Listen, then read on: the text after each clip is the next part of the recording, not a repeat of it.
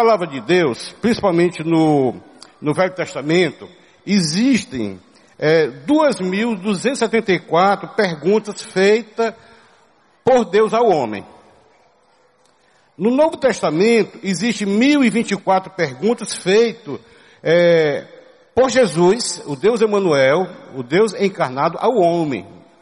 No total, na Bíblia, existe 3.298 perguntas feitas por Deus ao homem. Então, quer dizer, Deus é um Deus que faz pergunta.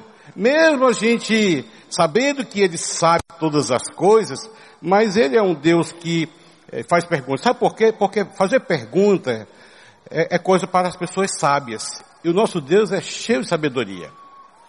Então, o sábio gosta muito de fazer perguntas. E dizem os sábios que quem aprende a fazer pergun boas perguntas tem um caminho de sabedoria para ser desfrutado na caminhada. Então, é, por isso é importante a gente perguntar, como também é, é, é, é importante a gente escutar as perguntas que as pessoas e Deus faz para cada um de nós. Tem, uma pequena história que diz assim, que um, discípulo, ele chegou para o seu mestre e perguntou, ô mestre, por que é que o senhor faz tantas perguntas, né? O mestre olhou para o discípulo e disse, você tem alguma coisa a ver com isso? Fez outra pergunta para ele, né? Não deixou de não fazer perguntas, né? Até quando quis dar respostas. Assim é o nosso Deus. E nessa noite eu queria justamente aprender com os irmãos sobre uma pergunta que Deus fez para alguém muito especial na Bíblia uma, não só especial, mas uma pessoa muito querida na Bíblia, uma pessoa muito admirada, principalmente por mim. Chama-se Moisés, né? Mas para a gente chegar na pergunta, eu queria lembrar aos irmãos alguns, alguns fatores, algumas fases da vida de Moisés. Por exemplo, Moisés foi aquele que recebeu das próprias mãos de Deus a lei para levar para o povo. Deus comissionou Moisés para ser escolhido para trazer a lei, né, os dez mandamentos para aquele povo tão incrédulo, um coração tão duro, muitas vezes. Mas Deus sempre teve planos específicos para Moisés, como ele tem para cada um de nós, planos específicos. Moisés, ele foi aquele menino, aquela criança que foi colocado no Rio Nilo, para ser é, é, é, protegido pelo decreto do, do, do, do, fara, de Faraó, exterminando todas as crianças. Então a mãe colocou no, num cesto de vimo, colocou e né, ele desceu no rio Nilo a, abaixo e foi acolhido pela filha de Faraó e por isso ele foi tido como filho da filha de Faraó, Moisés. Ou seja, Moisés foi criado no Egito, com todas as coisas boas do Egito, como também com todas as coisas ruins do Egito, né? Com muito privilégio do Egito. Só que Moisés, quando ele descobriu quem ele era, qual a sua origem, ele passou a ter compaixão dos seus compatriotas. A primeira coisa que Moisés fez quando viu é, aquele, aqueles homens espancando, maltratando um dos seus compatriotas, ele foi lá, tentou resolver com suas próprias mãos, acabou cometendo um crime, assassinou aquele, aquele egípcio, e, com consequência disso, ele precisou cair, né, como nós falamos aqui na linguagem, pegou o beco, ele teve que pegar o beco e se exilar no, no, no deserto, e lá no deserto ele se aperfeiçoou como pastor de ovelha. Ele trabalhou com seu sogro Jetro durante muitos anos pastoreando as ovelhas do seu sogro. E foi justamente quando ele estava nessa situação onde ele teve uma das maiores experiências que um homem pode ter quando tem um encontro com Deus. Não só um, um, uma experiência, como uma experiência incomum. Porque Moisés estava lá no deserto e de repente ele viu uma, um fogo saindo de, uma, de um arbusto, um fogo intenso, porém não consumia os galhos, ele olhou para aquela situação e chamou a atenção, que coisa estranha, pegando fogo e, e não consome os galhos, né? E se aproximou. E ao se aproximar, ele ouviu uma voz que falou de forma bem pessoal e singular para com Moisés, dizendo, Moisés, né? Sabe por quê? Porque o nosso Deus que nos conhece pelo nome, né? Nós até cantamos aqui, né? Chama-me pelo nome, né? O nosso Deus é um Deus que conhece. A, a, a música que nós cantamos diz também que Ele nos escolheu no ventre da, da nossa mãe. Né? Eu acabei de conhecer meu netinho, está com quatro dias só, né? O, é o Paulo Davi, né? É, mas Deus conhece muito, muito mais do Paulo Davi do que eu, porque conheceu quando ele foi gerado, ele conhece. E quando ele tem planos, ele escolhe, ele direciona, nem no momento certo, na hora certa, ele traz a, a essa realidade. Foi com, com, a, com, com, Moisés. Ele teve essa experiência fantástica né, nesse arbusto, e nesse arbusto Deus comissionou Moisés para algo extraordinário. Porque Deus sempre tem para nós, além daquilo que a gente imagina. Ele queria que, seus, que os, Moisés fosse usado em um, em um projeto especial e extraordinário. Quando falou, Moisés, eu quero te usar eu estou te escolhendo agora para que você seja o libertador desse povo mal, esse povo violento, esse povo perverso, esse povo idólatra, esse povo que me ignora totalmente. Isso eram os egípcios. Então, é, nessa experiência, eh, Moisés ouviu de forma bem audível a, a maior, o maior chamado que o homem pode ter. Qual o maior chamado que o, o homem pode ter? Trabalhar no reino. Fazer a vontade de Deus é o maior chamado que, que nós é, que um, um, servo de Deus, um filho de Deus tem, né? E, e nesse momento Deus precisou se apresentar para, para Moisés. Deus conhecia Moisés pelo nome, mas ele precisou se apresentar. Ele disse, eu sou o, o, o Deus dos teus antepassados, o Deus de Isaac, de Abraão, de Isaac e Jacó, e eu quero falar contigo, eu quero te usar, tá certo? Querido, essa foi uma das conversas fantásticas que eu que eu, posso dizer que um homem pode ter, ter com Deus. Eu queria abrir, que vocês abrirem suas Bíblias para a gente acompanhar o texto que está lá em Êxodo capítulo 3, versículo 7. Essa, esse, esse fantástico relacionamento, esse, esse momento especial na vida de, de Moisés e nós vamos tirar grandes lições para a nossa vida nessa noite. E diz assim, é, Êxodo capítulo 3, versículo 7, vai sair na, na transparência, diz assim, diz o Senhor, de fato tenho visto a pressão sobre o meu povo no Egito. Nosso Deus é um Deus que vê, queridos. Ele não está é, é, é, é, com as mãos, com os olhos tapados, tá certo? De fato, tenho visto a pressão. Ele estava vendo o que estava acontecendo com aquele povo. Ou vocês acham que Deus não está vendo o que está acontecendo conosco aqui no Brasil? Ele está assim, ele não está com os olhos tapados no momento certo e na hora certa, Deus vai mudar a história. É o que nós queremos, né? Ah, aí continuou falando. E também tenho escutado o seu clamor. Olha aqui. É um Deus que escuta o nosso clamor. Você tem clamado por Deus para que Deus haja com justiça, que realmente esse limpa jato, limpe mesmo e tire toda a corrupção, toda a violência, para que essas casas que esses homens e essas mulheres têm trabalhado em prol de um, de um ambiente melhor, né, para que haja uma recuperação, restabelecer essas pessoas marginalizadas pela, pela vida, aconteça mesmo, né? Nós acreditamos que, que tudo isso é, é possível, né? O, PAC é um projeto que já tem sido testado e tem dado certo. E por que não aqui na nossa cidade? E por que não aqui, nós como igreja participando? Porque é um projeto onde nós estamos aqui porque o maior nosso, o maior nosso interesse em estarmos fazendo igreja é porque nós queremos alcançar pessoas. Nós não estamos interessados em coisas, mas em, em pessoas. Né? Então, o nosso Deus é um Deus, vamos lá, é um Deus que escuta, então é um Deus que, que vê e um Deus que escuta. Aí ele continuou falando, por causa dos seus feitores, aqueles que estavam, né, massacrando, e sei quando eles estão sofrendo. Então Deus sabia o tamanho, a dose que aquele povo estava sendo massacrado. Por isso, olha aqui, ó, Deus, né? Desci para livrar das mãos dos egípcios e tiraram da, daqui para a terra boa, vasta, onde mana leite e mel. Olha que promessa de Deus. Porque Deus tinha coisas superiores para aquele povo e queria que Moisés fizesse parte desse projeto especial que Deus tinha. O clamor dos israelitas chegou a mim. E tenho visto como os egípcios oprimem. Agora, olha aqui a missão. Missão para Moisés. Vá Pois agora eu o envio a Faraó para tirar do Egito o meu povo, os israelitas. Olha aqui. Aqui era uma missão humanamente impossível. Na ótica humana era impossível. Como é impossível a gente ter algo com aquilo que, eh, que o governo tem pensado, né? Nós temos pensado como igreja. Porque é impossível. Eh, são marginais, são homens perigosos. É, é, é tudo. Não, é possível, sim. É possível a gente ter um, um país melhor. É possível a gente ter um mundo melhor. Basta que você se coloque à disposição para ser usado por Deus, como Moisés foi, né?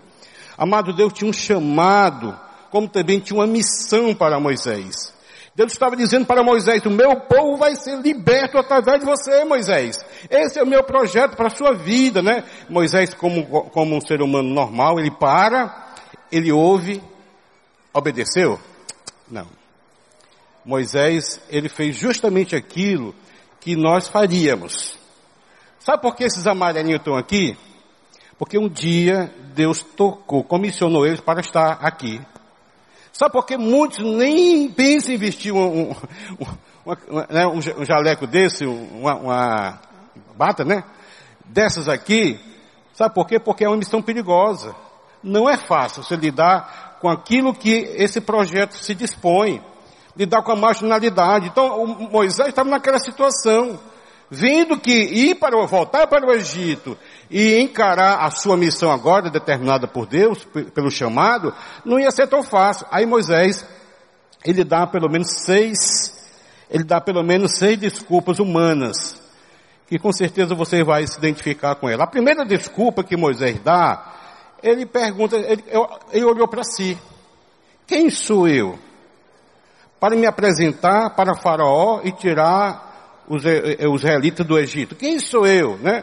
Então muitas vezes a gente se desqualifica, achando que é pequenininho demais, que é simples demais, tá certo? Começa pelo como você se vê. Moisés tinha complexo de inferioridade, dizia assim, mas quem sou eu? Vestir uma, quem sou eu? Não, não dá para mim, tá certo? São desculpas humanas, né? Então não foi diferente com Moisés, mesmo sendo Moisés quem ele foi, né? A segunda desculpa de Moisés foi olhando para a tarefa, tá certo? Quando ele falou assim, ó, quem sou eu para fazer uma obra desse tamanho, né? Quem, é, quem são esses homens, essas mulheres para fazer uma obra, né? Que, que vai impactar, vai influenciar talvez o, todo o norte e nordeste, né? Que também que sofre com a, com a, com a violência, com a, com a injustiça, né? São tarefas, Deus tem tarefa para nós, e muitas vezes nós olhamos para a tarefa e queremos recuar. Não, são marginaizinhos, são marginaisão. Não, não, é perigoso, eu não sei, né? Tarefa difícil, né? Então, ele começou a olhar também para a tarefa, como qualquer um de nós olha para a tarefa. A terceira desculpa de Moisés foi o seguinte, quem sou eu para chegar perto daquele homem, que é o chefe da maior potência da terra na época, né? O Egito, né? O, o, os faraós, né? Quem sou eu? Um simples pastor de ovelha? Quem, quem sou eu, né? Então nós olhamos muito para... Isso é coisa do governo. Mas quem sou eu para chegar lá, para pleitear, para tentar conseguir. Não, não, não dá, não tem essa influência toda para chegar em Faraó, né? Desculpas humanas. Agora preste atenção, querido. Quando, quando vem esse pensamento, quando vem esse sentimento no nosso coração, olha quais são as respostas que Deus sempre deu diante das desculpas que Moisés apresentou para Deus. Tá? Diz assim, ó, Moisés, é interessante que Deus sempre tratou Moisés pelo nome, Moisés. Não temos, porque eu sou contigo. Eu estou contigo. E quando Deus está conosco, não tem como recuar, querido. Porque nós temos tudo que nós precisamos, né? Tudo que nós precisamos para dar certo o, aquele projeto, aquela, aquele chamado, aquela missão que Deus tem nos comissionado, né? Então, queridos, olha o que aconteceu aqui. Deus disse assim, Fique calma, eu estou contigo. Acredite, acredite em mim, né? Queridos, muitos crentes, aqueles que, os crentes que creem, porque tem os crentes que não creem, certo? Como vivemos um, um cristianismo sem Cristo e uma espiritualidade sem Espírito Santo. Os crentes que creem dizem, ah, se Deus está comigo, agora eu vou, agora eu tenho coragem, tá certo?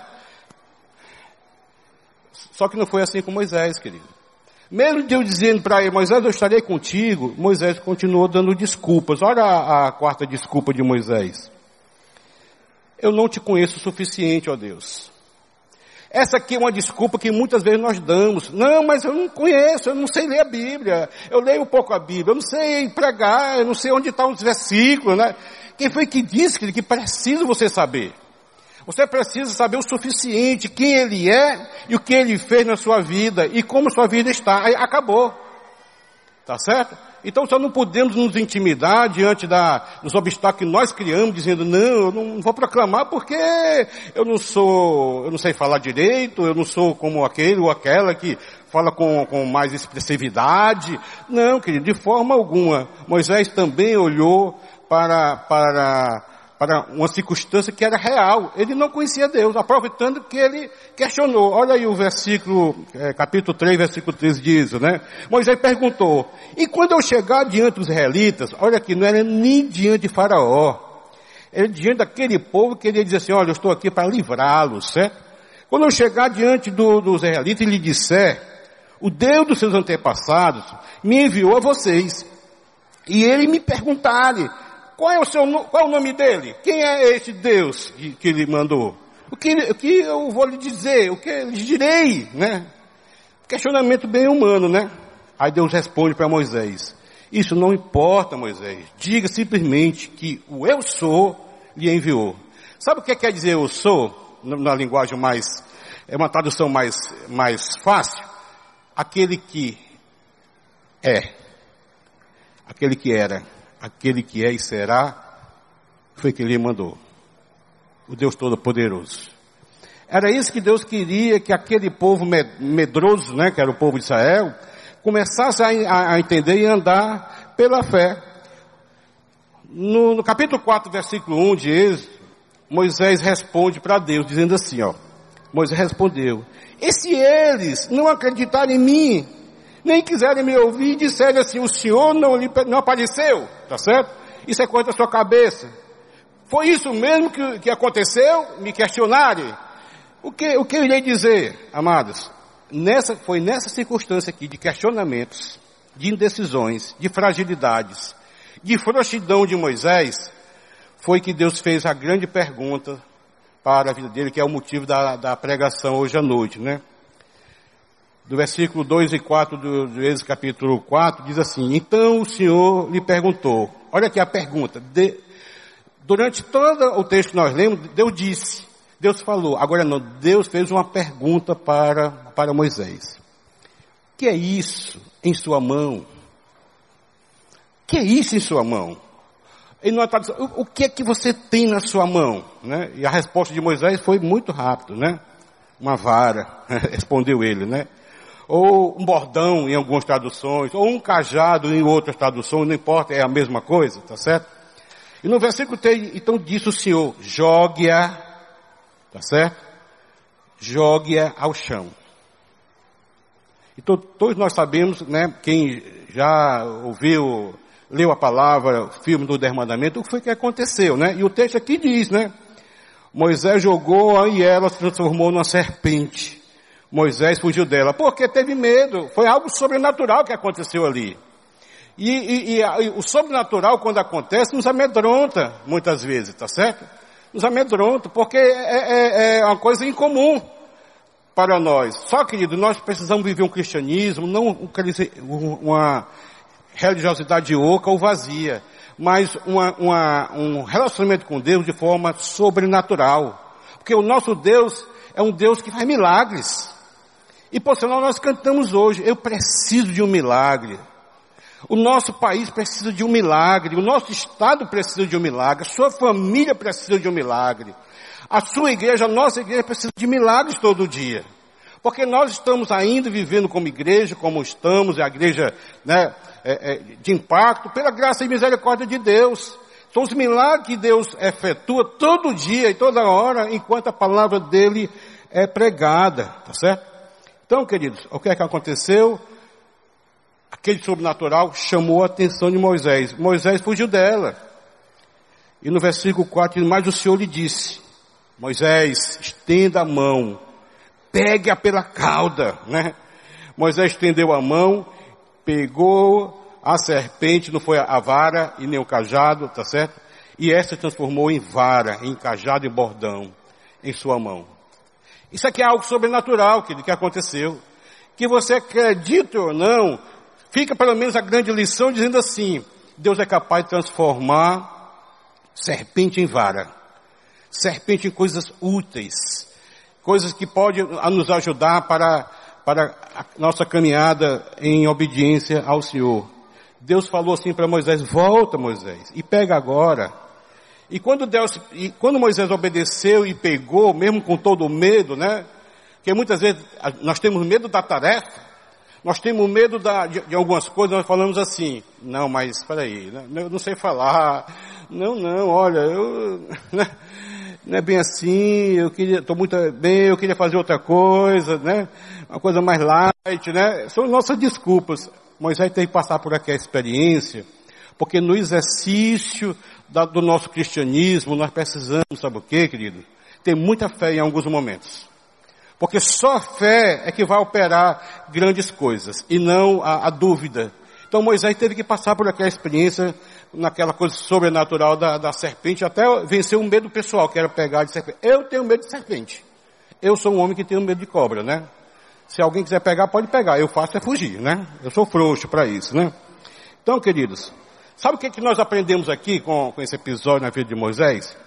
Porque o poder que vai conosco não é o nosso poder, é o poder de Deus. E quando é poder de Deus, coisas maravilhosas acontecem. Querido. Quando é poder do homem, pode até acontecer alguma coisa, pode até dar alguns resultados, mas quando é, o Deus está na frente, como ele tinha prometido, né? Estando com, conosco, as coisas, as portas se abrem com mais facilidade e a coisa flui com mais naturalidade, né? Então Moisés podia, depois daquele episódio da serpente, da vara, do cajado, né? Ele ter simplesmente dizer, aleluia, estou aqui, estou pronto. Não, querido, ele continuou dando desculpas, né? A quinta desculpa de Moisés foi, começou a olhar para si. Senhor, eu sou incapaz. Eu não sei falar. Certo? Eu sou tímido, né? Tanto se esconde por trás de algo chamado, de uma, de uma, doença da alma, chamada timidez, né? Eu sou tímido, eu tenho timidez para pegar em microfone, eu tenho timidez para falar em público. A palavra timidez, que é uma das palestras que eu vou dar também, quando Deus chamou os seus discípulos diante daquela tempestade, né? ficaram com medo foi, não sejam tímidos, é a mesma palavra, medo, né? Então nós temos medo. Como eu vou pregar sobre isso, eu, vou, eu já vou pular, né? Não sou, eu sou incapaz. Manda outro, senhor, né? Não, não, não tenho essa habilidade, eu não sei, né? Quem foi que disse? Deus é que comissiona, Deus é que aperfeiçoa, Deus que te, te habilita, e não é você, não é pela sua própria força, estou lembrado, é com o poder de Deus, e quando é com o poder de Deus, as coisas acontecem, né? Então, essa aqui foi uma desculpa é, que muitas vezes nós damos para dizer, Deus, não, Senhor, não, isso aqui não, Senhor, né? E no, no versículo 4 de, do capítulo 4 de, de Êxodo, né? Diz assim, disse porém Moisés ao Senhor, ó oh, Senhor, nunca tive facilidade para falar. Era, era uma mentira? Não. Parece que ele era ruim, a Bíblia diz que ele era pesado de língua, né? Talvez alguns dizem que ele era, era gago, né? Nem no passado, nem agora que falaste com o teu servo. Não consigo falar bem, então por que, é que eu vou falar com um homem influente como o faraó, né? Ainda mais com um homem, né? Tão importante, né? Não é assim? Às vezes é. Às vezes a gente vai ter que, diante de um, uma autoridade, a gente fica meio receoso, né? Porque são fragilidades humanas, certo? Mas quando a gente vai com convicção que Deus está na frente, não tem como você voltar. Você vai lá e você diz assim, ah, não sei nem como, nem me lembro o que eu falei. Eu sei que eu falei foi assim, uma fluidez enorme, né? Sabe o que é que nós aprendemos aqui? Perguntas que Deus começou a fazer para Moisés. Sabe por que Deus faz perguntas? Porque Ele quer que a gente pense. Moisés, o que, é que tem nas tuas mãos? Pensasse o que, é que ele tem na mão, tá certo? Mas deu diante da, de pergunta, ele começou a querer ensinar a Moisés com outras perguntas. Por exemplo, quem fez a boca do homem, Moisés? diante do que ele falou que era incapaz, que não sabia falar. Quem foi que fez a boca do homem? Quem foi que criou você, Moisés? São perguntas, né? Que ele faz. Quem te deu habilidade para você? Quem dá habilidade? Você está entendendo mesmo quem eu sou? Eu sou eu sou. Moisés. Moisés, eu posso usar o que você tem nas mãos e fazer milagre e fazer maravilhas, Moisés. Foram perguntas e, e que, Deus começou a fazer para Moisés, para que o Moisés entendesse a grande pergunta que foi, o que é que você tem nas mãos? O que você tem nas mãos? Moisés ficou mais encurralado ainda diante da, das perguntas, por ser um, um homem humano, e partiu para a sexta pergunta, a, a sexta desculpa que Moisés deu. Senhor, talvez essa aqui foi a mais honesta que ele pôde dar para Deus. Certo? Senhor, eu não quero ir. Muitas vezes a gente não faz porque a gente não quer. Não é que não pode, porque não tem habilidade, certo? Como a gente coloca desculpa, porque a tarefa é grande, tá certo? Porque as pessoas que a gente vai ter que enfrentar são pessoas difíceis, com coração duro, como era o povo de Israel, tá certo? O pessoal, povo incrédulo, não, não, não. Aqui foi a maior, a mais honesta desculpa que Moisés deu. Eu não quero ir. Moisés respondeu desse jeito. Olha o versículo 13, que diz assim. Respondeu-lhe, porém, respondeu-lhe, porém Moisés, ah Senhor, péssimo, péssimo que te envie outra pessoa, tá certo? Envia outro, Senhor. Eu quero dar uma parada aqui, eu lembrei, enquanto eu estava escrevendo aqui, uma experiência que eu tive aqui na igreja, né? Eu me converti em 1986, no final de 86. Na verdade, foi nos últimos dias de 86, nem conta porque não é o ano todo, foi dias de 86.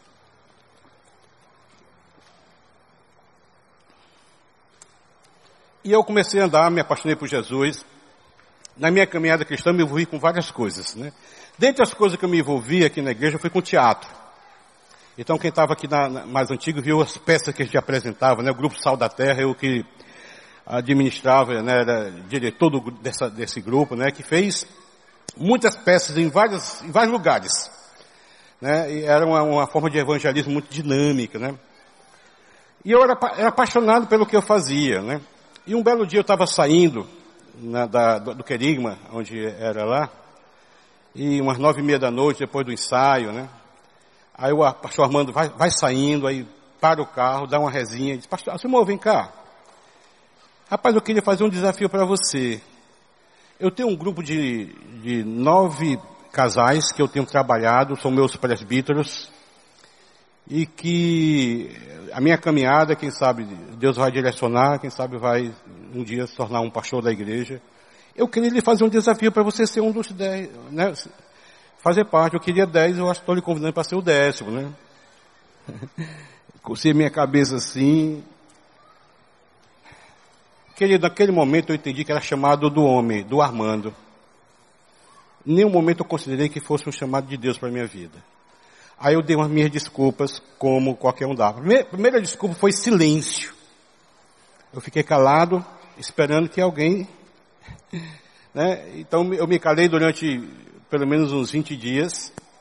Nesses 20 dias, o Armando no público disse, olha, inclusive, olha aí, eu estou orando por um casal, Alcimor e a Ana, nós éramos novos, na idade e também novos, muito novos, né, até como casal, né? Eu, eu casei com 21, 21 anos, estava com 26, né? Minha esposa tinha 23 anos, né? Então a gente estava ainda aprendendo o que era a vida cristã e, e as pessoas que estavam lá eram pessoas não só experientes na vida, né? Na vida prática, na vida profissional, como também era, eram pessoas que estavam na igreja há mais tempo, né, com experiência de igreja, líder de ministério. Eu não, era um, uma pessoa que brincava em fazer teatro, e era algo que eu tinha paixão, né. Então, a primeira minha resposta foi o silêncio. Passando mais ou menos, o Armando, quando o Armando falou em público, né, que, tava, que orasse, né, eu também foi um susto. A minha esposa nem sabia que ele já tinha me, me abordado de forma pessoal. Aí o Armando, ela tomou um susto, eu também, também, pela expressão dele em público, né? E mais ou menos 15 dias depois, eu estava saindo de novo do ensaio, aí eu coincidiu o Armando saindo também, ele parou, deu uma ré, disse, Alcimor, vem cá, por que, que você não tem considerado o chamado para vir ser um presbítero, né? O presbitério, né? Na verdade, era usar postulante ao, ao presbitério, né? E eu disse, pastor, é o seguinte, eu, eu, olhando para as pessoas que eu conheço, aí citei nomes de pessoas, inclusive alguns estão até aqui ainda no nosso meio, né?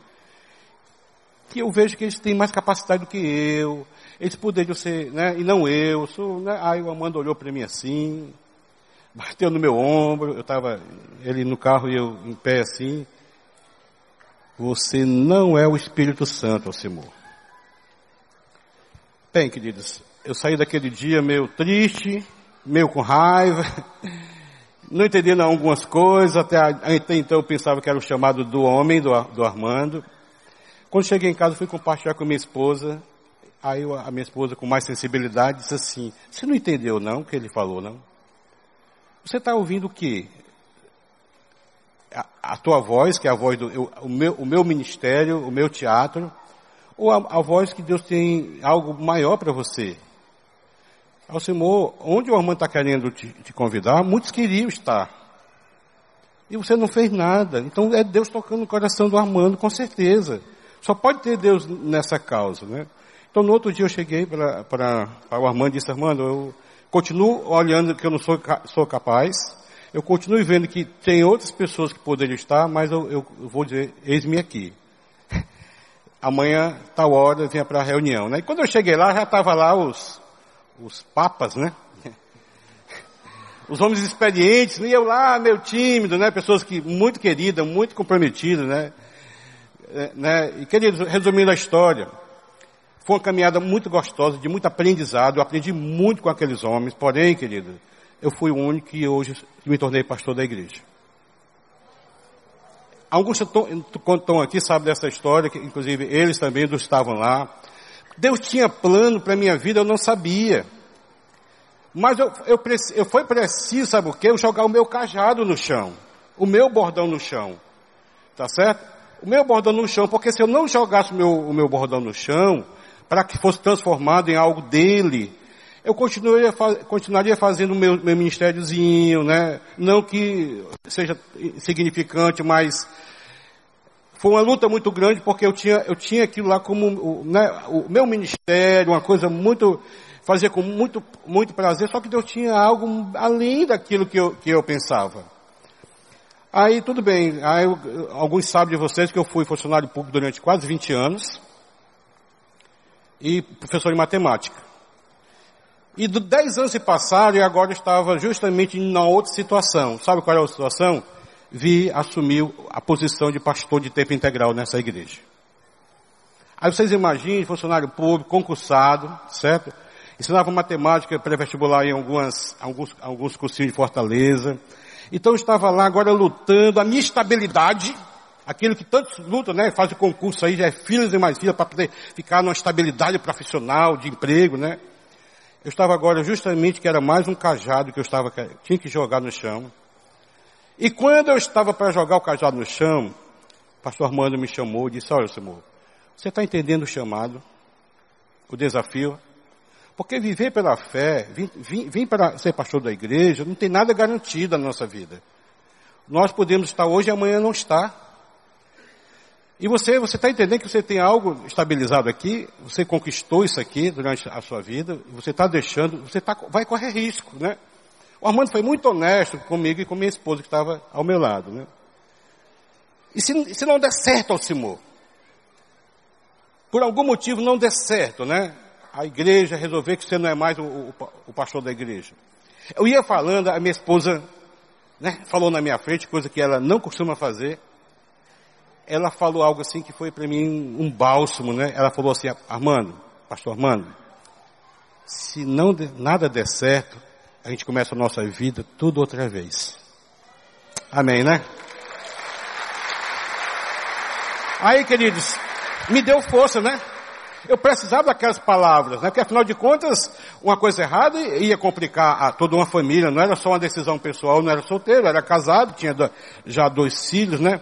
Mas, querido, eu olhando para isso, eu, eu, dei minhas desculpas como, como ser humano, porém Deus tinha algo bem maior. Eu me sentia uma pessoa simples, certo?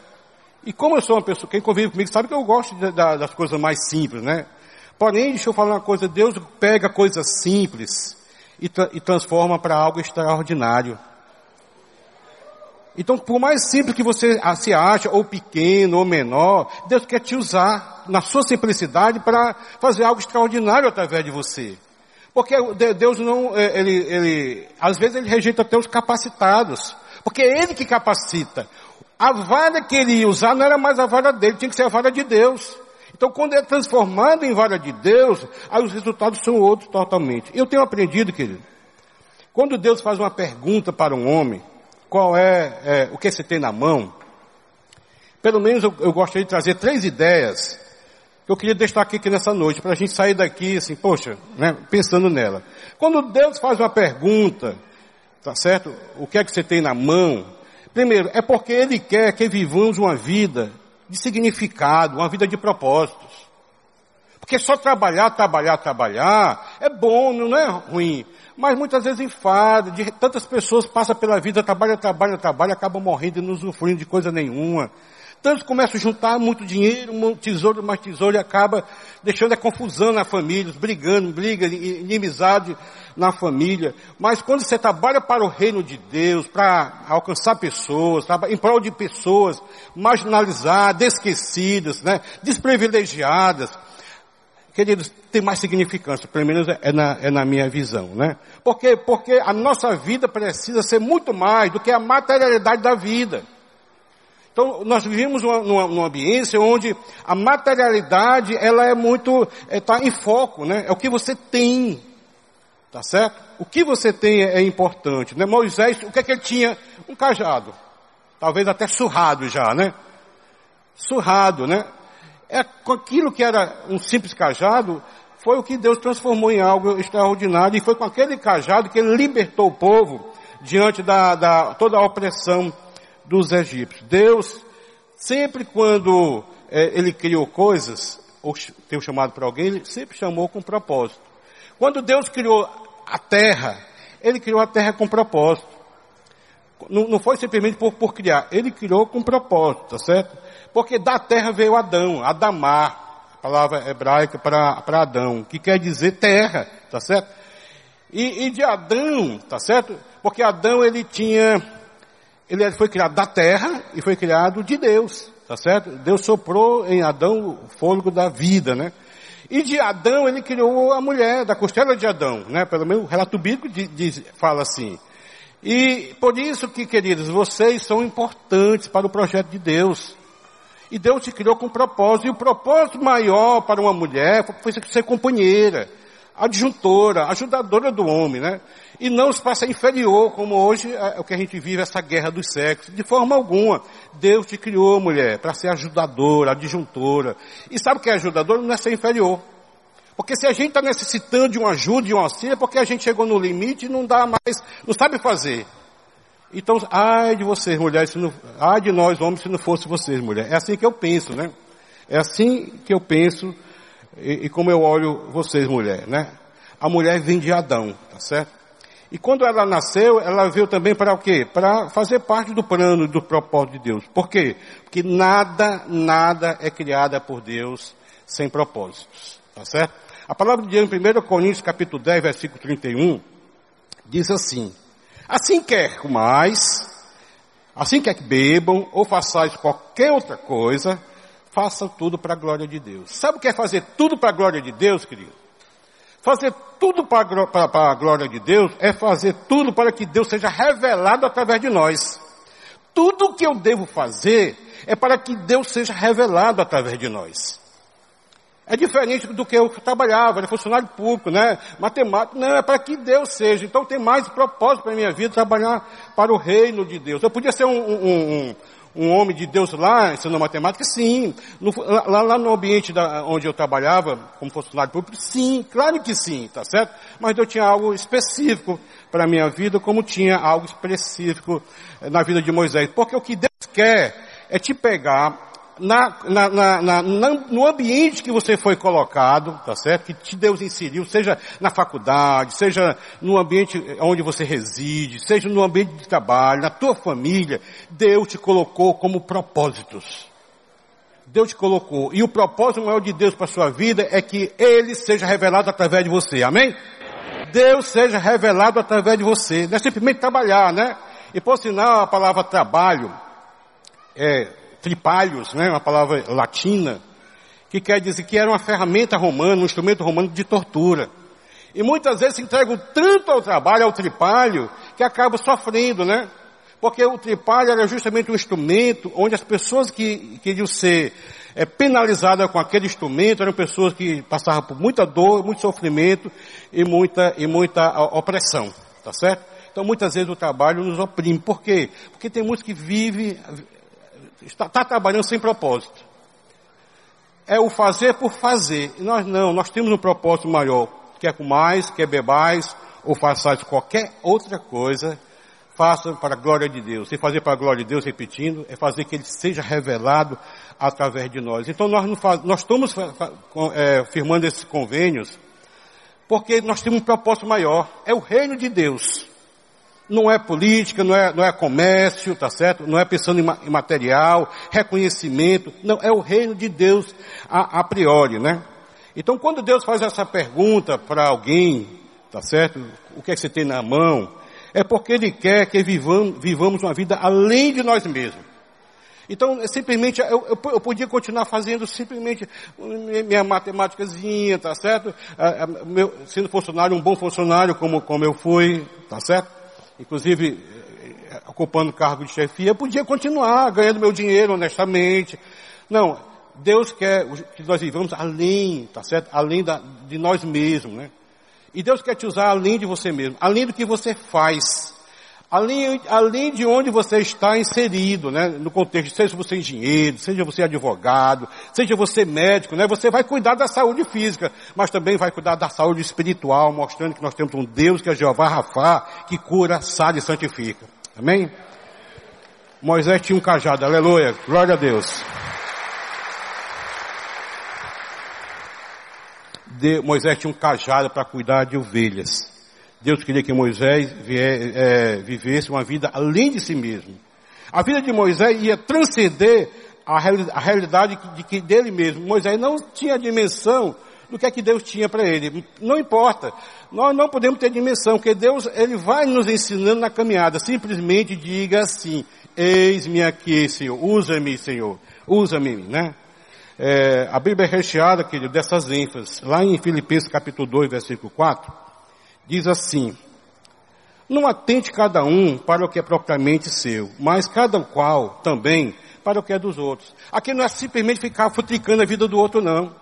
Aqui é justamente nós vivemos numa comunidade que nós precisamos preocupar com esses que estão no presídio, tá certo? aqueles que estão em boates, né, se drogando, com os que estão nas casas de, recupera, de recuperação, aqueles que estão aí perdidos na vida sem sentido. Nós precisamos nos, preocupar, querido, porque fazer igreja, a igreja tem que ser além, aqui não tem nem parede, né? Além de, dessa coberta. A igreja ela precisa viver lá fora, salgando como o Armando já pregou recentemente, né? É, é, é, clareando as coisas que estão tão escuras, né? Nós precisamos ser uma igreja, uma igreja assim, tá certo?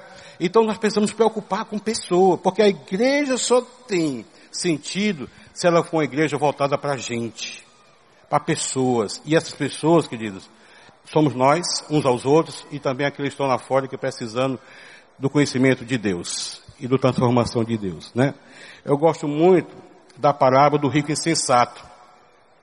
Aquele que recebeu o, o, o denário, né? O dinheiro, e ele guardou para si, né? Aqueles outros que recebeu, fez com que multiplicasse, né? Recebeu dez, recebeu cinco, dez, recebeu dois, quatro. Aquele recebeu um, ficou com um e achando que estava abafando, né? Não, Deus te deu no mínimo um, um talento, um dom. Se tu acha que Deus não te deu nenhum dom, deixa eu falar uma coisa, Ele distribuiu o dom do amor. O amor de Deus foi derramado nos, seus corações pelo Espírito Santo a quem não for otorgado, Romanos 5,5. E com esse amor, esse, o dom do amor, como nós falamos aqui, cantamos aqui, ele é recheado de outros dons. Porque é, esse amor É esse dom do amor que vai fazer com que você vá pregar o Evangelho, que você vá amar essas pessoas, que você contribua com a, com a causa. É esse amor que vai levar você a aconselhar o que está precisando de um consolo. É esse amor que vai com que você vá lá nas praças, vá lá nos presídios, vá lá no, né, né nos ambientes é, é, para pregar o Evangelho e demonstrar o grande amor de Deus. Né? Então a palavra do rico e sensato é interessante. E no versículo 15, 15 do capítulo 12 de Lucas, que fala justamente uma coisa que é muito importante para nós. Diz assim, cuidado, fique de sobreaviso contra todo tipo de ganância. A vida de um homem não consiste na quantidade dos bens que tem, né? Sabe por quê? Porque a palavra de Deus é muito clara para nós, não juntar tesouros na terra, mas tesouros nos céus. Tá certo? A nossa, a nossa pátria não é essa pátria. A nossa pátria é extraterrestre, né? Está nos céus. Jesus vem buscar, vem nos buscar, né? A igreja, sem ruga e sem mácula, porém santo e sem defeito, para estar com Ele, eu e você. Não é a, a placa, placa da igreja. Porém, nós precisamos nos preparar, querido. Enquanto vamos estar aqui, vamos estar com uma missão. Enquanto vamos estar aqui, vamos estar com propósitos. E será que Deus tem realmente você, você tem permitido que Deus conclua, realize o, o propósito dele na sua vida? Porque você pode dizer, não, eu não vou. Não quero ir, como Moisés, né?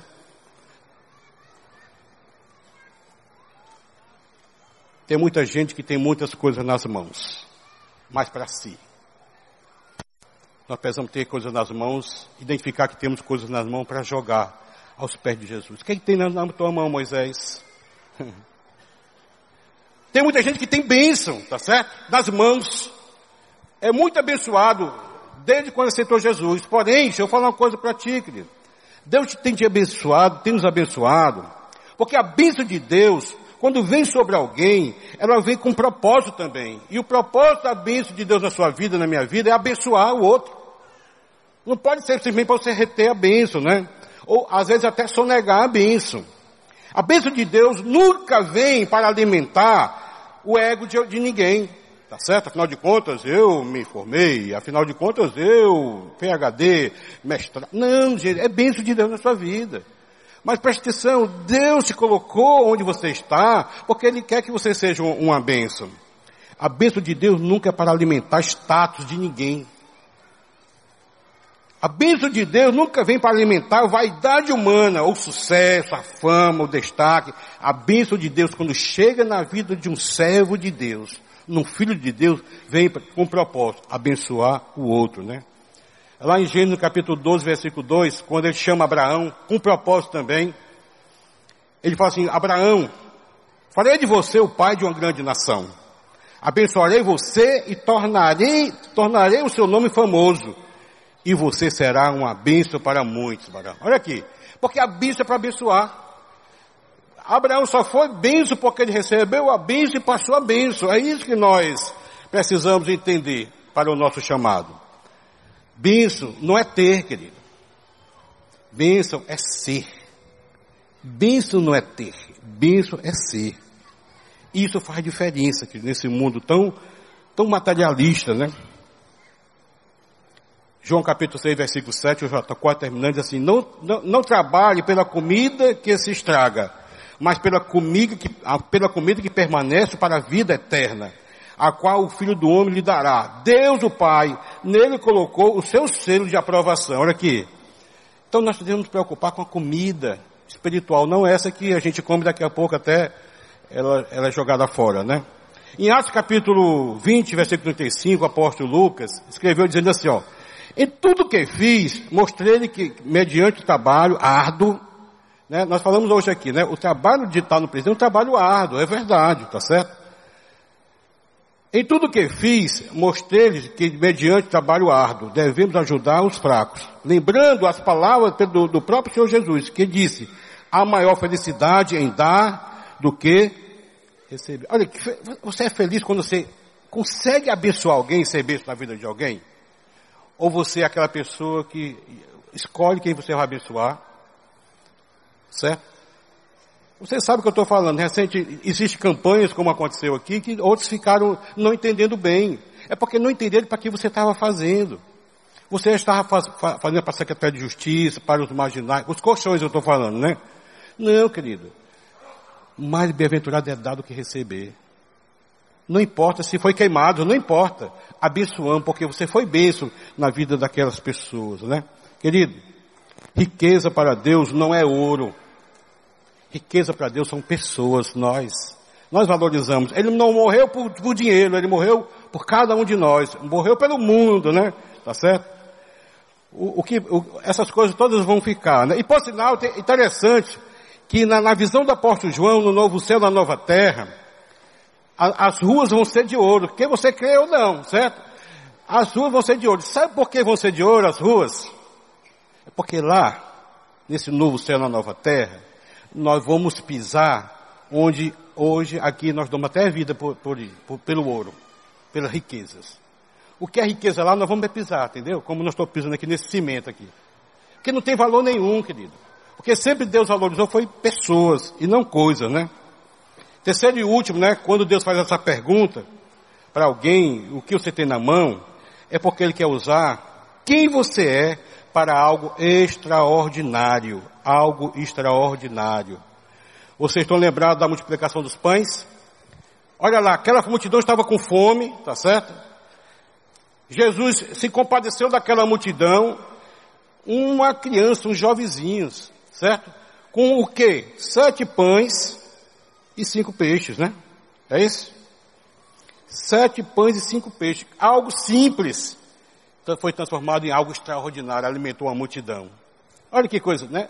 Algo que foi, foi, foi colocado à disposição para o grande milagre que, que aconteceu. Amado, nas mãos de Deus, o simples se torna extraordinário.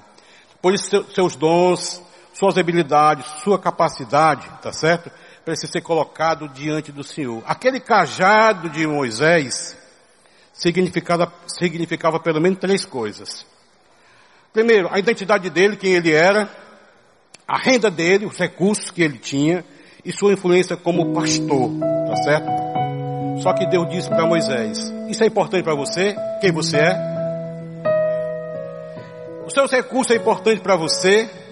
A sua influência é importante para você? Joga no chão. Joga o teu cajado no chão.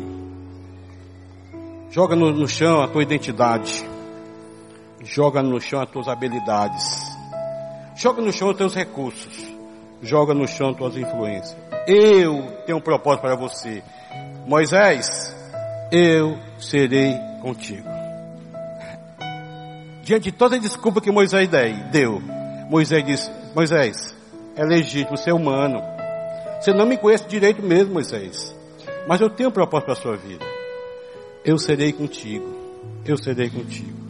E quando Deus é conosco, não tem, não, não tem como não ter vitória. Não tem como não ter sucesso para a honra e glória do Senhor.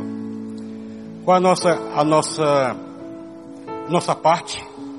Simplesmente obedecer. E Deus está falando assim para você nessa noite. O que é que você tem na mão?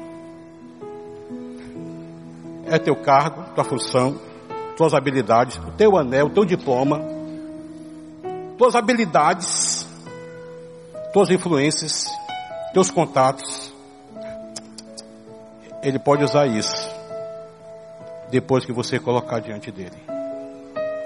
Aquele cajado que era de Moisés, depois que virou serpente e depois que virou cajado, tornou-se cajado do Senhor. E foi com aquele cajado que Moisés abriu o mar vermelho. Foi com aquele cajado que Moisés é, proveu água para, para aqueles homens com sede. Foi com aquele cajado que Moisés levantou proclamou a vitória quando aquele povo saiu daquele jugo do, dos egípcios. E Deus está falando para você, o que é que você tem na mão, querido? Aquilo que você não tem jogado no chão para que seja usado por Deus. Tem alguma coisa?